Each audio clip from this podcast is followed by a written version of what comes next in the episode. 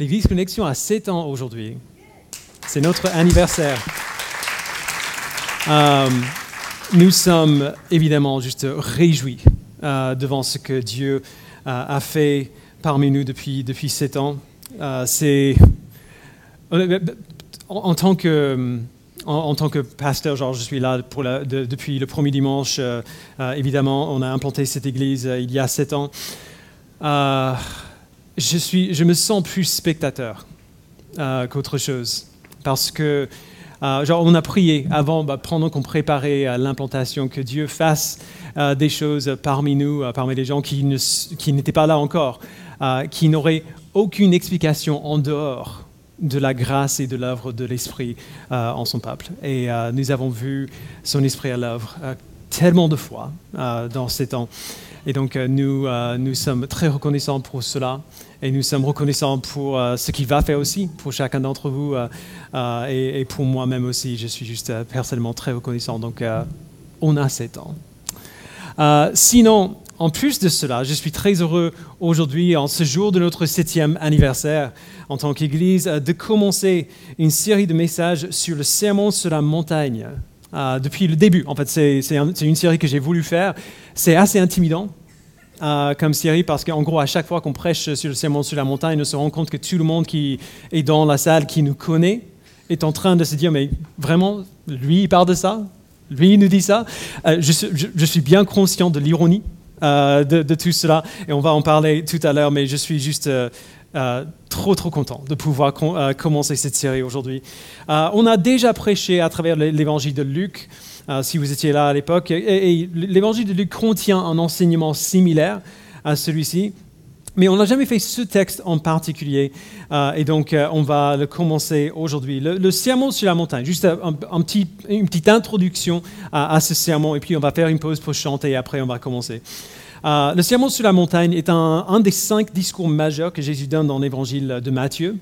C'est sans doute l'enseignement le mieux connu euh, de tous les temps, le plus célèbre de tous les temps, et, c'est en, quelque sorte un résumé de l'éthique chrétienne. Euh, Jésus a enseigné ce message à une foule de, ses disciples qui s'étaient rassemblés autour de lui sur une montagne euh, que Matthieu n'identifie pas, d'ailleurs. et donc, avant de continuer, de commencer, il faut quand même prendre quelques instants pour nous demander pourquoi ce, ce sermon, pourquoi est-ce que Jésus l'enseigne, pourquoi est-ce que nous, on veut le revoir ensemble? Quand, Jésus a donné ce message, c'était vers le début de, son ministère. Euh, Matthieu dit dans Matthieu euh, chapitre 4, verset 23, que nous avons lu ensemble euh, dans les groupes de cause cette semaine, Jésus parcourait toute la Galilée, il enseignait dans les synagogues, proclamait la bonne nouvelle du royaume et guérissait toute maladie et toute infirmité parmi le peuple. Donc c'est comme cela que Matthieu décrit son ministère au début. Et puis quelques chapitres plus tard, dans Matthieu 9, 35, il dit, regardez à ce qu'il dit. Il dit Jésus parcourait toutes les villes et les villages. Il enseignait dans les synagogues, proclamait la bonne nouvelle du royaume et guérissait toute maladie et toute infirmité. C'est presque mot à mot exactement pareil. Euh, alors quand on voit ce type de, répétition, ça devrait un peu nous réveiller. Matthieu est en train de nous dire quelque chose.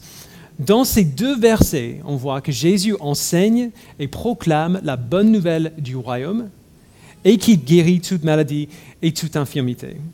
Et entre ces deux versets, chapitre 4, chapitre 9, entre les deux, qu'est-ce qu'on voit? Dans les chapitres 5 à 7, on voit le sermon sur la montagne. Jésus qui enseigne et qui proclame la bonne nouvelle du royaume. Et dans les chapitres, chapitres 8 et 9, on a une série d'histoires qui racontent des miracles que Jésus a faits. Donc Matthieu, dans ces deux versets, résume le ministère de Jésus, au début et à la fin, et entre les deux, il nous donne un petit aperçu de ce à quoi ce ministère ressemblait de manière quotidienne. Et selon notre cher ami John Piper, Matthieu fait cela afin que nous soyons incapables de séparer deux types de, entre guillemets, de Jésus pour convenir à nos désirs. On ne peut pas avoir le Jésus éthique, dont on aime bien les enseignements, tout en mettant de côté le Jésus puissant et divin qui ordonne aux orages de se calmer et à la lèpre de partir. Et inversement, on ne peut pas avoir le Jésus divin qui fait des miracles tout en mettant de côté ce qu'il dit de lui-même et de son royaume. Donc il faut bien prendre euh, euh, nous rendre compte de cela dès le départ. Jésus qui nous enseigne dans le sermon sur la montagne, c'est le Dieu de tout l'univers, qui a tout créé, qui a toute autorité, pour dire aux hommes et aux femmes qu'il a créés comment ils doivent vivre. Ce ne sont pas des suggestions qu'il donne, ce ne sont pas des conseils. Il nous dit, si vous appartenez à ce royaume, voici comment vous devez vivre. Alors la question c'est pourquoi? Pourquoi est-ce que nous devons vivre d'une certaine manière si nous sommes sauvés par lui? Eh bien, on le sait, Jésus-Christ est le Fils de Dieu, la deuxième personne de la Trinité qui vit depuis toute l'éternité en communauté avec Dieu le Père et Dieu le Saint-Esprit. Donc là, on a un Dieu qui se manifeste depuis toujours en trois personnes, le Père, le Fils et le Saint-Esprit.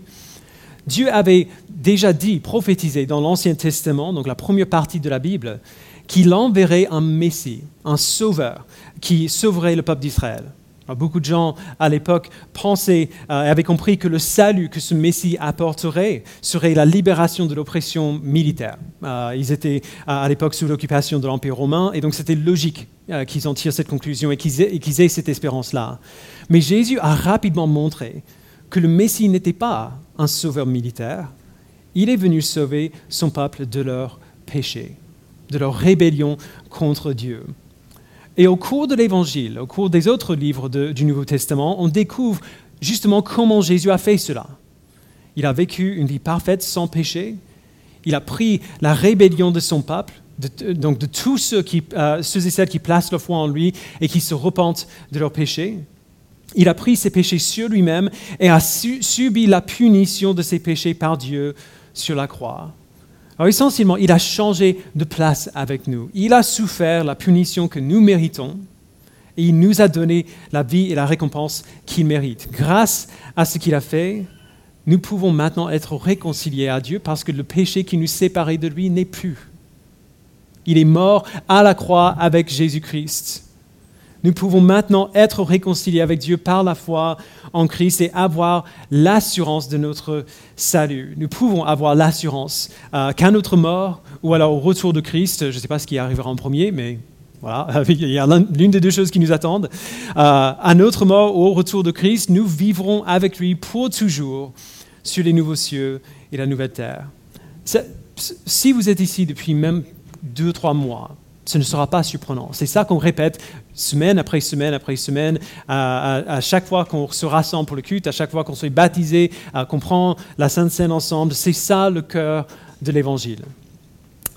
Et maintenant que nous lui appartenons, maintenant que nous avons la promesse de cette éternité glorieuse avec lui dans les nouveaux cieux et la nouvelle terre, Jésus dit, il ne faut pas attendre d'arriver à cette destination finale pour commencer à bénéficier et à vivre la vie du royaume. Cette vie est pour nous maintenant. Et il dit, voici à quoi, euh, voici ce à quoi elle ressemble. Donc c'est ça la première chose qu'on doit garder en tête. Ce sermon est une invitation. Ce n'est pas juste euh, genre une liste de règles. C'est une invitation dans, dans la vie joyeuse, heureuse et glorieuse du royaume de Dieu.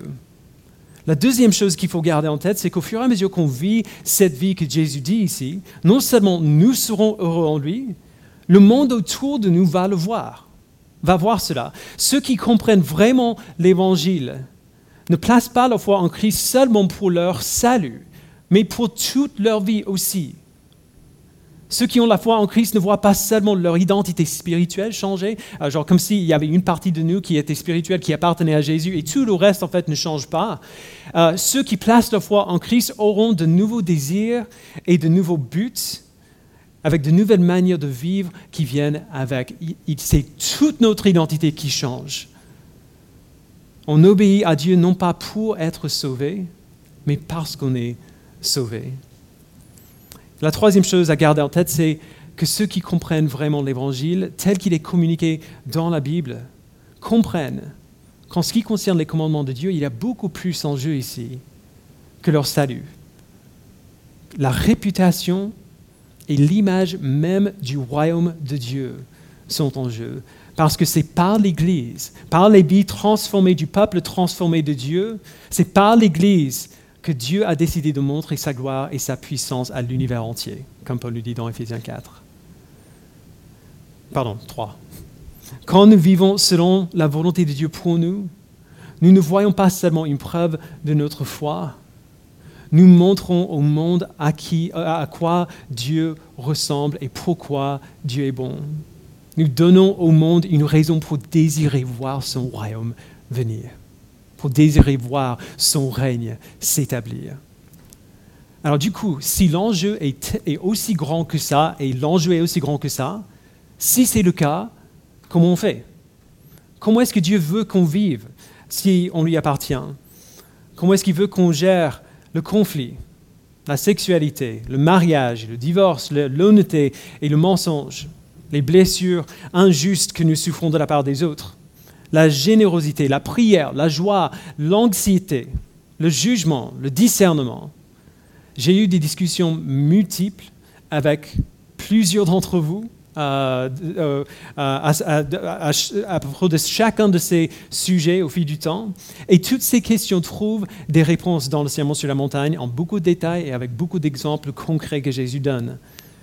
Dans ce sermon, Jésus explique la vie du royaume de Dieu et comme on voit rapidement, selon notre perspective humaine limitée en tout cas, le royaume de Dieu est un royaume à l'envers, où les plus petits sont ceux qui sont honorés où les plus forts sont en fait ceux qui sont faibles. notre qualité morale ne se détermine plus purement par nos actes, mais par ce qui alimente ces actes. Ce sermon, si on le prend à cœur, change absolument tout. Alors, comme on a vu, Christ euh, nous a sauvés non seulement pour qu'on aille au paradis à notre mort, mais afin que nous lui ressemblions afin que l'Église témoigne de la bonté du royaume de Dieu sur la terre. Dans, le sermon sur la montagne, il nous donne un résumé de ce à quoi ça ressemble, en prenant ce que les gens avaient toujours entendu sur la loi de Dieu et en interprétant cette loi de la bonne manière. et juste avant d'y aller euh, euh, plus loin, que ce soit bien clair, euh, juste pour vous enlever un peu de pression si c'est le cas, tout de suite, si vous n'avez jamais entendu ce message, il faut bien comprendre que vivre ce que Jésus décrit dans ce message ne nous sauvera pas. Même si on arrivait à parfaitement vivre, selon ce qu'il dit ici, cela ne nous sauvera pas. Nous sommes sauvés par la foi et par la foi seule. Mais en même temps, nous ne vivrons jamais ce qu'il dit ici sans la foi. Euh, l'idéal qu'il nous donne est juste trop grand. Sans la foi, nous ne pourrons pas obéir à ce qu'il nous dit. Mais voici la bonne nouvelle, la foi en Christ, Christ le donne librement. Alors c'est possible. Alors nous pouvons le faire. Du coup, voici mon plan euh, pour le reste de notre temps aujourd'hui. C'est assez simple, euh, juste pour démarrer ces quelques mois dans ce texte. Euh, pour le reste de notre temps, nous allons simplement lire le sermon sur la montagne, du début à la fin. Euh, plutôt, je vais le lire et j'aimerais que vous écoutiez. Je ne vais pas mettre le texte sur l'écran. Vous pouvez suivre dans vos Bibles si vous voulez, mais je suggère que vous attendiez de rentrer à la maison pour le relire pour une raison très simple. Euh, vous savez ce que c'est, euh, lire un texte avec, euh, quelqu'un d'autre quand vous avez la Bible sous les yeux. si vous avez, si, vous avez vos yeux sur le texte, il serait assez facile de vous laisser distraire par les entêtes, les notes de bas de page, les annotations, ce qui suit après, et ne pas vraiment écouter ce que dit Jésus. J'aimerais qu'on écoute ce matin comme les disciples de Jésus ont écouté ce jour-là.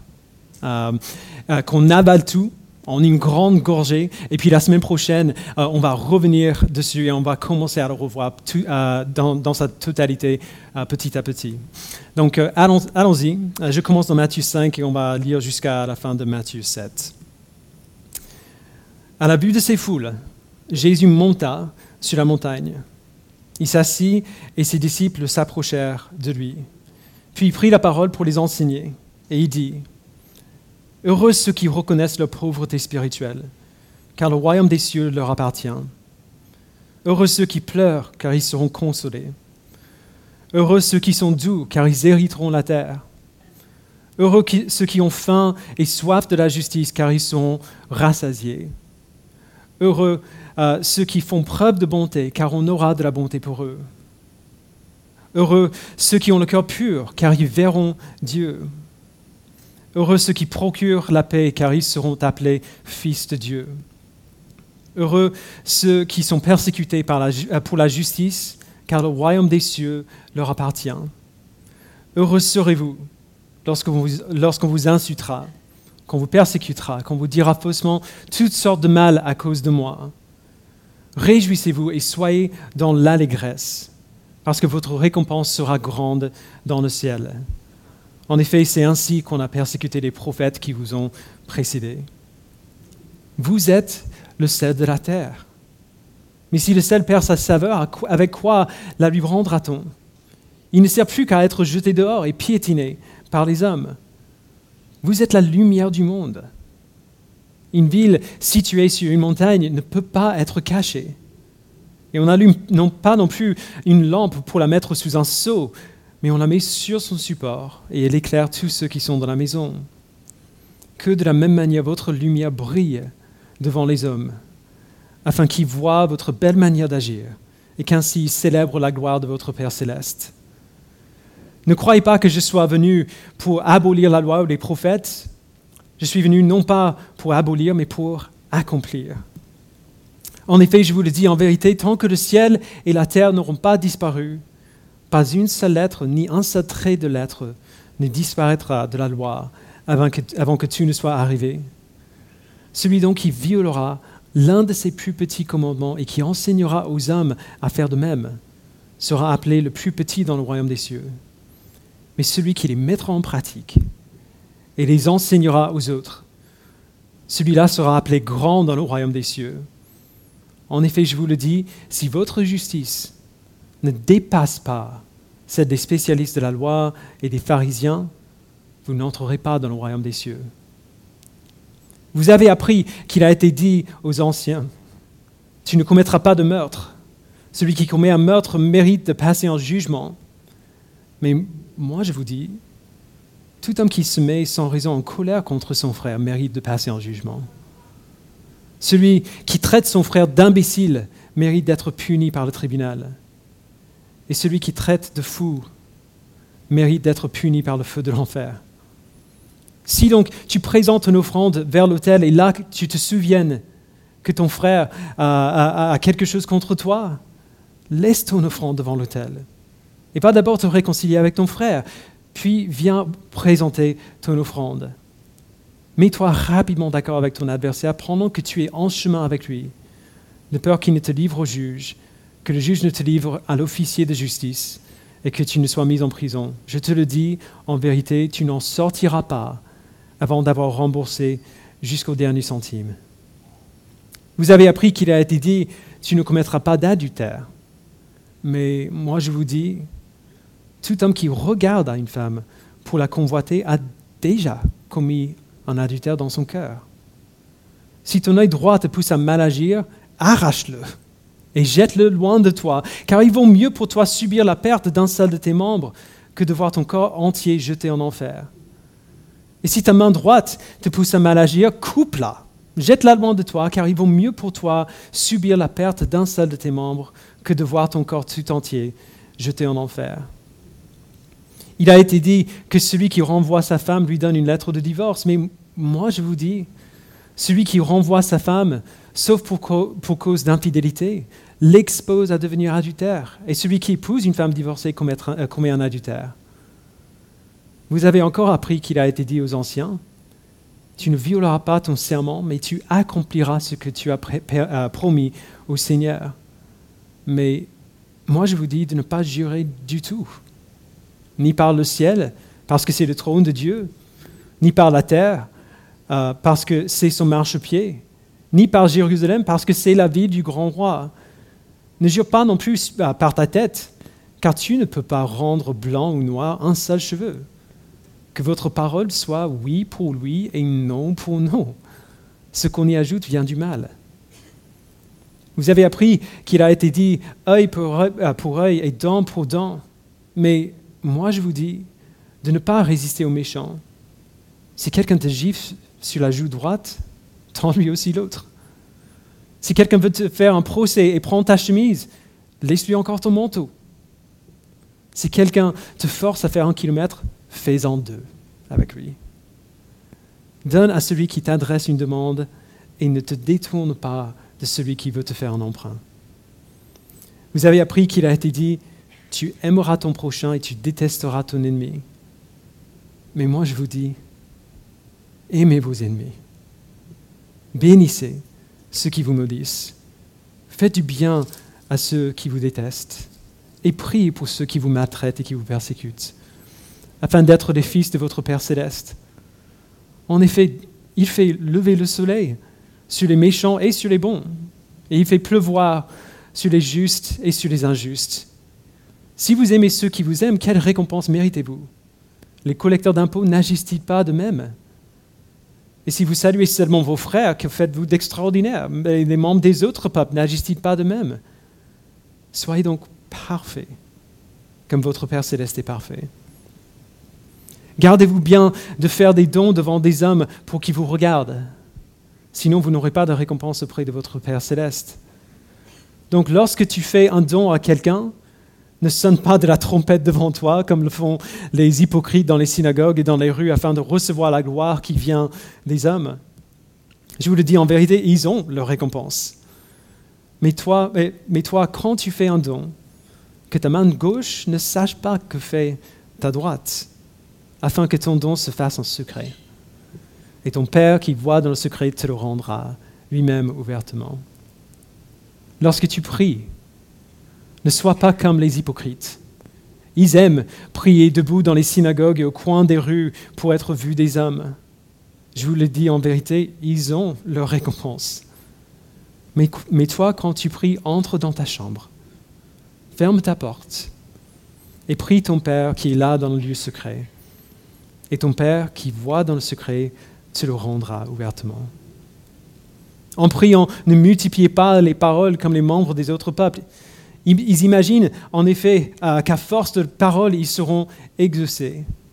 Ne les, imitez, ne les imitez pas, car votre Père céleste sait de quoi vous avez besoin avant que vous lui demandiez. Voici donc comment vous devez prier. Notre Père céleste, que la sainteté de ton nom soit respectée, que ton règne vienne, que ta volonté soit faite sur la terre comme au ciel. Donne-nous aujourd'hui notre pain quotidien, pardonne-nous nos offenses, comme nous aussi nous pardonnons à ceux qui nous ont offensés. Ne nous expose pas à la tentation, mais délivre-nous du mal, car c'est à toi qu'appartiennent dans tous les siècles le règne, la puissance et la gloire. Amen. Si vous pardonnez aux hommes leurs fautes, votre Père céleste vous pardonnera aussi. Mais si vous ne pardonnez pas aux hommes, votre Père céleste ne vous pardonnera plus, euh, pas non plus vos fautes. Lorsque vous jeûnez, ne prenez pas un air triste comme les hypocrites. En effet, ils présentent un visage tout défait pour montrer aux hommes qui jeûnent. Je vous le dis en vérité, ils ont leur récompense. Mais toi, quand tu jeûnes, parfume ta tête, lave ton visage, afin de ne pas montrer que tu jeûnes aux hommes, mais à ton Père qui est là dans le lieu secret. Et ton Père qui voit dans le secret te le rendra. Ne vous amassez pas des trésors sur la terre, où les mythes et la rouille détruisent et où les voleurs percent les murs pour voler. Mais amassez-vous des trésors dans le ciel, où les mythes et la rouille ne détruisent pas, et où les voleurs ne peuvent pas percer les murs ni voler. En effet, là où est ton trésor, là aussi sera ton cœur. L'œil est la lampe du corps. Si ton œil est en bon état, tout ton corps sera éclairé. Mais si ton œil est en mauvais état, tout ton corps sera dans les ténèbres. Si donc la lumière qui est en toi est ténèbre, combien ces ténèbres seront grandes?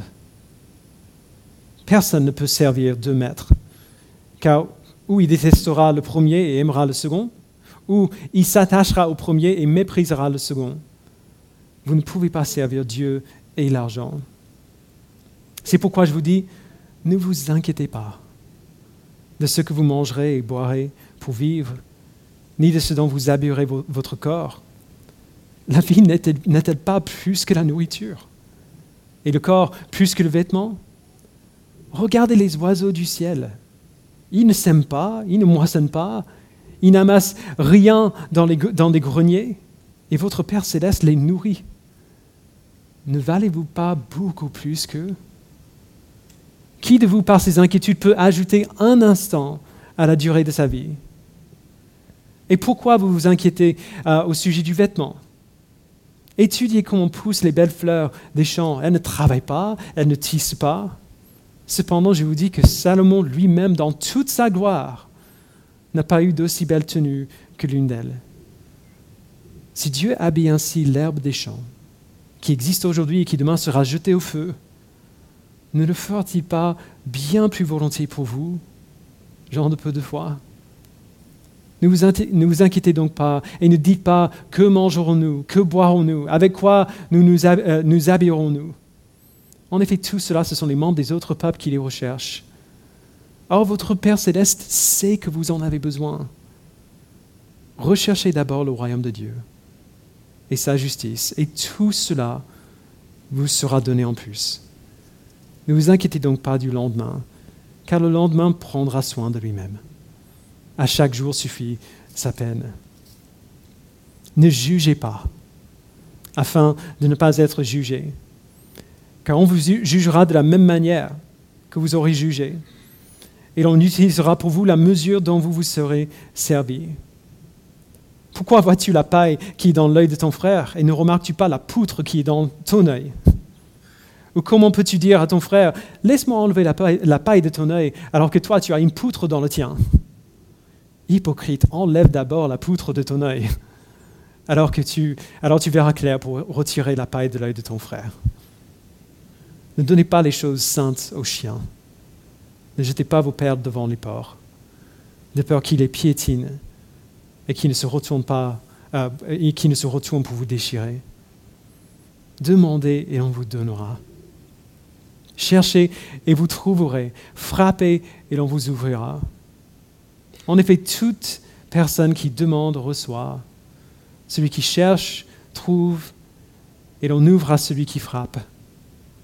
Qui parmi vous, qui parmi vous donnera une pierre à son fils s'il lui demande du pain? Ou s'il demande un poisson, lui donnera-t-il un serpent? Si donc, mauvais comme vous êtes, vous savez donner de bonnes choses à vos enfants, votre Père céleste donnera d'autant plus volontiers de bonnes choses à ceux qui les lui demandent. Tout ce que vous voudriez que les hommes fassent pour vous, vous aussi, faites-le de même pour eux. Car c'est ce qu'enseignent la loi et les prophètes. Entrez par la porte étroite. En effet, large est la porte, spacieux le chemin menant à la perdition. Il y en a beaucoup qui entrent par là. Mais étroite est la porte, resserrez le chemin menant à la vie, et il y en a peu qui les trouvent. Méfiez-vous des prétendus prophètes. Ils viennent à vous en vêtements de brebis, mais au-dedans, ce sont des loups voraces. Vous les reconnaîtrez à leurs fruits. Cueille-t-on des raisins sur des ronces ou des figues sur des chardons? Tout bon arbre porte euh, produit de bons fruits, mais le mauvais arbre produit de mauvais fruits. Un bon arbre ne peut pas porter de mauvais fruits, ni un mauvais arbre porter de bons fruits. Tout arbre qui ne produit pas de bons fruits est coupé et jeté au feu. C'est donc à leurs fruits que vous les reconnaîtrez. Ceux qui me disent Seigneur, Seigneur, n'entreront pas tous dans le royaume des cieux, mais seulement celui qui fait la volonté de mon Père céleste. Beaucoup me diront ce jour-là, Seigneur, Seigneur, n'avons-nous pas prophétisé en ton nom? N'avons-nous pas chassé des démons en ton nom? N'avons-nous pas fait beaucoup de miracles en ton nom? Alors je leur dirai ouvertement, je ne vous ai jamais connu. Éloignez-vous de moi, vous qui commettez le mal. C'est pourquoi toute personne qui entend ces paroles que je dis et les met en pratique, je la comparerai à un homme prudent qui a construit sa maison sur le rocher. La pluie est tombée, les torrents sont venus, les vents ont soufflé et se sont déchaînés contre cette maison. Elle ne s'est pas écroulée parce qu'elle était fondée sur le rocher. Mais toute personne qui entend ces paroles que je dis et ne les met pas en pratique ressemblera à un fou qui a construit sa maison sur le sable. La pluie est tombée, les torrents sont venus, les vents ont soufflé et se sont abattus contre cette maison et s'est écroulée. Et sa ruine a été grande. Quand Jésus a fini de prononcer ces paroles, les foules restèrent frappées par son enseignement, car il enseignait avec autorité et non comme leur spécialiste de la loi. Jusqu'ici, la parole de Dieu. Alors, permettez-moi juste un instant de répéter quelque chose que j'ai dit avant. Vivre comme Jésus vient de nous dire dans ce texte ne te sauvera pas. C'est par la foi et par la foi seule que nous sommes sauvés. On pourrait faire exactement ce qu'il dit. Enfin, théoriquement, sans être sauvé pour autant. Mais en même temps, tu ne vivras jamais ça euh, comme ça sans la foi. Jésus creuse, comme on, vient de voir, il creuse juste trop profond pour, que nos petites volontés inconstantes puissent garder le pas avec lui. Mais la bonne nouvelle, c'est que la foi en Christ, Christ la donne librement. Et donc c'est possible. Aussi fou que cela puisse nous sembler, c'est possible. Du coup, plaçons notre foi en lui. Repentons-nous de notre rébellion contre Dieu, d'à quel point euh, nous sommes loin de cet idéal qu'il a décrit, parce que nous en sommes tous très, très, très loin. Et commençons ensemble à travailler par la puissance de son esprit, à entendre les paroles qu'il nous dit et à les mettre en pratique. On va prendre un temps de, communion maintenant. Et ce sera justement une occasion pour nous de nous replacer devant lui, lui remercier pour son œuvre, pour rendre ce serment possible pour nous.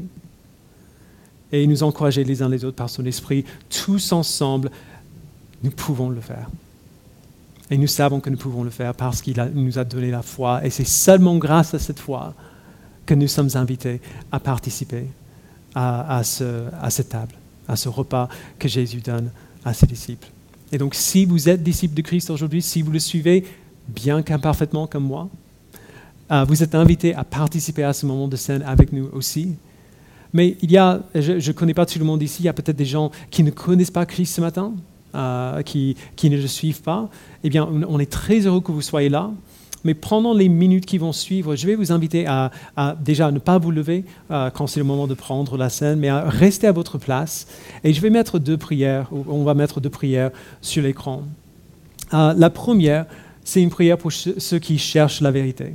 peut-être que vous avez envie de savoir ce qui est vrai, d'être vraiment convaincu que euh, celui qui a donné cet enseignement est vraiment qui dit être, mais jusqu'ici vous n'êtes pas trop convaincu. Eh bien, c'est pas grave, on y était tous à un moment ou à un autre. Euh, profitez de ces instants pour demander à Dieu de vous convaincre. Pour, lui dire, si tu es là, si tu existes, s'il te plaît, révèle-toi à moi. Il a fait pour nous tous qui, euh, qui sommes chrétiens dans cette pièce. Et il peut le faire pour vous aussi. La deuxième, c'est une prière de foi. Peut-être que vous avez envie de suivre Christ, mais vous ne savez pas par où commencer. Vous pouvez commencer comme ça. Priez cette deuxième prière comme un premier pas de foi vers lui. Et si vous l'avez fait, je vais vous inviter à venir me voir après le culte pour qu'on puisse discuter ensemble, euh, se rencontrer, voir comment l'Église peut vous aider euh, dans votre chemin. Euh, je vais prier, je vais demander aux personnes désignées à le faire, à, aller se préparer à distribuer les éléments. Après, ils vont vous appeler rangée par rangée pour sortir de vos chaises, prendre les éléments, et puis gardez-les. Après, on va les prendre tous ensemble. Prions. Père, merci pour merci pour ce texte qui, euh, qui me rend très mal à l'aise à chaque fois que je le lis. Peu importe euh, ce que j'ai vécu, ce que j'ai réussi à vivre ou pas, je suis loin d'être à la hauteur de ce que Jésus nous dit ici. Et je sais que c'est pareil pour chaque personne ici. Il n'y a personne qui est digne de se présenter devant toi en comptant sur toi pour le pardon nous t'avons offensé terriblement par nos péchés. Et selon ce que Jésus dit ici, puisque nous ne vivons pas de manière parfaite comme toi, tu es parfait, nous ne devrions pas pouvoir entrer dans le royaume de Dieu. Mais par, le sacrifice de ton Fils pour nous, nous pouvons le faire. C'est injuste. C'est horriblement injuste ce que tu as fait pour nous. Mais merci Père de l'avoir fait. Je prie que par ce moyen de grâce que tu nous donnes ce matin, par ce, euh, moment de communion les uns avec les autres et avec toi-même, tu nous donnes une meilleure assurance dans l'œuvre de ton Fils pour nous. Et tu nous donnes de nous reposer en toi, tous ensemble ce matin. Au nom de ton Fils, nous le prions. Amen.